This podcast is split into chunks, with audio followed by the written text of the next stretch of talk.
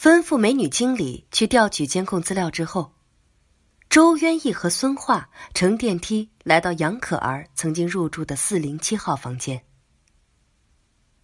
用房卡刷开门后，看到屋内的状况，周渊义不禁皱紧眉头。孙化探头望了一眼，看到客房内被子没叠，丝袜和内衣扔在床铺上。地上扔了好几听无糖咖啡的空罐，而枕巾则挂在门边的鞋柜边缘，显然是被杨可儿用来擦过了皮鞋。周渊一弯下腰准备戴上鞋套，可就在这时，他听到走廊尽头的电梯传来“叮”的声响，然后是急促的脚步声。他回过头。看到酒店前台的美女经理花容失色，神情慌张的向四零七快步走了过来，一看到周渊义，便声音颤抖的叫道：“周，周队长，你快来看看，吓人，太吓人了！”周渊义悚然一惊，以为监控视频里直接拍到了杨可儿遇害的画面。连忙和孙化一起跟随美女经理来到了位于酒店二楼的监控室内。不过，事情并不像他想象的那样。屏幕上显示的时间为四天前的凌晨三点二十分，画面则是电梯轿厢内，画质稳定。不干胶上的内永监控录像，请注意您的举止，保持文明。这行字拍得清清楚楚。轿厢先是缓慢上行，在四楼停下。门打开后，一个身穿绿色连衣裙的女人慌慌张张的冲进轿厢内。不用问，这个女人就是后来死在天台水箱中的杨可儿。杨可儿神情非常紧张，一进电梯轿厢便使劲儿的拍着箱壁上的按钮，还不时探头朝外面看。奇怪的是，按了按钮之后，电梯门却迟迟没有合上。他又朝外看了一眼，一缩头躲进电梯里，埋着头，身体颤抖，似乎正在躲避着别人的追杀。不过。并没有人追进来，但电梯门还是没有合上。杨可儿先是埋头站在轿厢里，但很快她就有些沉不住气了，探头出去，朝着外面大吼大叫。很可惜，监控录像只能拍下画面，没有录音的功能，无法得知他究竟骂了什么。接着，杨可儿突然蹲在了地上。伸出双手插进头发里，用十根手指使劲儿的将自己的头发揉乱。仅过了十多秒，他的一只手突然高举了起来，但举起的角度非常怪异，整个人也跟着站了起来，就好像有个看不见的人一把拎起了他的胳膊，把他拽了起来。然后，他一只脚抬起来。另一只脚则拖在地面上，如瘸子一般，一步步向轿厢外走了出去。他一边走一边张开嘴咒骂着，面部表情异常痛苦狰狞，仿佛是被人拽着胳膊拖出轿厢一般。之后，杨可儿再也没有出现在电梯里。他在电梯中逗留的时间仅有一分二十秒，但周渊义却感觉似乎待了很久，很久。电梯门为什么会关不上？杨可儿探头朝走廊张望，走廊上又藏着谁？他一方面在躲避，另一方面又在大声咒骂。他到底是在躲？还是想把走廊外的人引过来。他为什么会突然蹲在电梯里，把手指插进头发里弄乱头发？他为什么会以那么怪异的姿势离开轿厢，难道真有一个看不见的鬼魂将他拽出了轿厢？可是，这世界上哪有什么鬼魂？周渊义不禁苦笑一声，对孙化说：“走，我们去看看这诡异的电梯。”可当周渊义和孙化刚走出监控室，就透过紧急楼道，听到一楼传来了嘈杂声。接着，电梯在二楼停下。门开后，一位老太太跌跌撞撞的走出轿厢。看到身穿警服的周渊义和孙化，扑通一声跪倒在两位警察面前，悲泣的抽泣道：“警察同志啊，求你们为我们家可儿主持公道呀！一定要抓住那个挨千刀的杀人凶手！”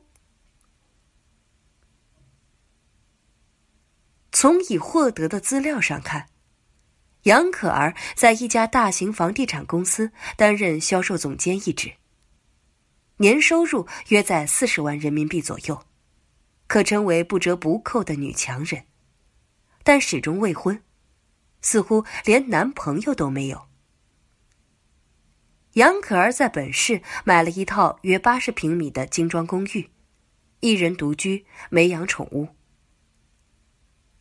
跪倒在周渊义和孙化面前的这位老太太，便是杨可儿的母亲。杨母今年六十二岁，早年便已离婚，孤身一人拉扯大了女儿。杨可儿如今事业顺利，虽然并没将家在远郊的母亲接到城里与她同住，但也在远郊为母亲购置了一套房屋。每个月还会给母亲五千元的生活费，在旁人眼里，杨可儿也算孝顺了。毕竟，在大部分人眼中，儿女是否孝顺，交给长辈的生活费的数字是最重要的指标。但从养母的口中，周渊义还是得知，杨可儿与母亲其实很少见面。虽说每周都会通次电话，但根本谈不上有什么交流。养母甚至不知道自己的女儿是否有男朋友。而从杨可儿公职的房地产公司得到的消息来看，一周前，由杨可儿负责销售的某新开楼盘成功售罄，销售任务圆满结束。公司发了一笔六位数的奖金给他，同时还给他放了半个月的带薪年假。为了这个楼盘的销售，杨可儿已经连续工作了两个月，让他休息半个月也是合情合理的。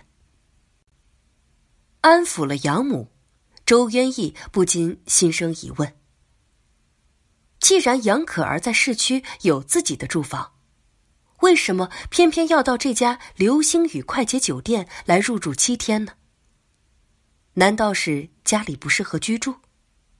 那么他家里现在是个什么状况呢？周渊义没有再考虑酒店电梯的事。视频监控虽然很诡异，但这世界上根本没有所谓怪力乱神的那种不靠谱的事儿。杨可儿被拍下的那些怪异动作，也许只是在重度惊吓之下产生的非常态现象，这也很正常。现在只能假定当时走廊上有人与杨可儿对骂，必须搞清这层楼里究竟有哪些住客，并逐一甄别，凶手很可能就藏在这些住客之中。拿到了住客资料，周渊义瞄了几眼，立刻就找到了最有嫌疑的一个住客。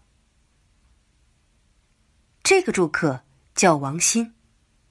此人与杨可儿同时入住酒店，同样也是用的团购券。入住时登记的身份证显示，他也是本市人，二十七岁。入住时，他曾宣称自己可能要住七天。但只住了一天，也就是杨可儿遇害后的第二天，他便退房离开了。此人的嫌疑是那么明显，其他住客的资料就没必要再细看了。周渊义立刻布置了抓捕计划，然后和手下们一起离开流星雨酒店，驱车驶向王鑫身份证留下的那个地址。在路上的时候，周渊义跟孙化分析：如果王鑫真是凶手，现在应该早已逃离居住地点了。要知道，能做出击晕杨可儿，并在其活着的时候将其头朝下、脚朝上扔进水箱这种事情，之前却在前台留下真实的身份证件，这绝对是缺乏预谋的行为。是激情犯罪。出了这种事，凶手绝对会惊慌失措。他也知道警察会查到自己的住址，如果不甘心束手就擒，肯定会逃离驻地。假若不逃离驻地，束手就擒还不如自首呢，说不定还可以减刑嘛。所以，当周渊一敲门后。听到屋内传来不疾不徐的脚步声，周渊义的心情顿时便沉入了谷底。王鑫被很礼貌的请到了警局进行协查调查。王鑫是个自由撰稿人，出乎周渊义的意料，他坦诚自己认识杨可儿，而且认识有半年时间了。而当他得知杨可儿已经遇害，当时便跪倒在地上，使劲儿的用头撞击着预审室的水泥地面，泣不成声的哀嚎着：“可儿啊，是我害死了你啊！你不该死呀，是我害死了你，对不起，但我也不是故意的呀。”周渊义顿时来了兴趣，扶起了王鑫。让他好好说说，到底是怎么回事。王鑫喝了口水，又抽了根烟，便打开了话匣子。王鑫是在网上认识杨可儿的，半年前他和杨可儿都在某个同城论坛上厮混。王鑫作为自由撰稿人，写作这种事不可能随时随地都有灵感，所以他能自己支配的时间。就特别充裕，再加上作息时间不太固定，因此即使很晚都能看到他挂在论坛上，有一句没一句的回复着没营养的评论。而杨可儿也是个夜猫子，尽管工作繁忙，但她精力旺盛，从来没在凌晨三点之前睡过觉。一来二去。王鑫和杨可儿渐渐熟悉了起来，在那个同城论坛里，经常会有网友上传文章，分享自己刚体验过的胡同美食或是旮旯小店儿。于是，王鑫和杨可儿约着利用周末去寻觅过几次网友介绍的美食。杨可儿长得很漂亮，同时收入颇丰。说王鑫不动心那是假的。不过，当王鑫某次忍不住半认真半开玩笑的问：“能不能和杨可儿试着交往交往？”杨可儿立刻就拒绝了。拒绝的理由很可笑，竟是我对谈恋爱没兴趣。这让王鑫很受伤害，于是王鑫疏远了杨可儿。而杨可儿也不再主动找王鑫聊天。事实上，两人已经有三个月没有互相联系了。不过，五天前，王鑫突然在论坛里收到了杨可儿发来的站内短信。短信内只有一个网页链接。打开链接，是一位网友去年发的一张帖子。介绍自己曾在市内一家叫“流星雨”的快捷酒店的天台上欣赏狮子座流星雨的经历，还发表了几张美轮美奂的星空图。帖子里说，流星雨酒店四周没有太多高楼，光污染较少，是城区内为数不多的优质观星地点。而且附近还有好几处美食店呢。刚浏览完帖子，杨可儿就发来站内短信，问王鑫是否能抽出一周时间，去流星雨酒店欣赏星空。他查过了，最近一次的狮子座流星雨，就在几天后。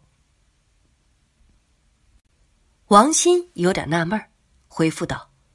为什么会选择他一起去共赏星空，而且一欣赏就是一周？杨可儿的回答很无厘头。一周的时间，除了欣赏星空之外，还要品尝附近的美食呢。我查了，附近有十四家值得尝试一下的美食。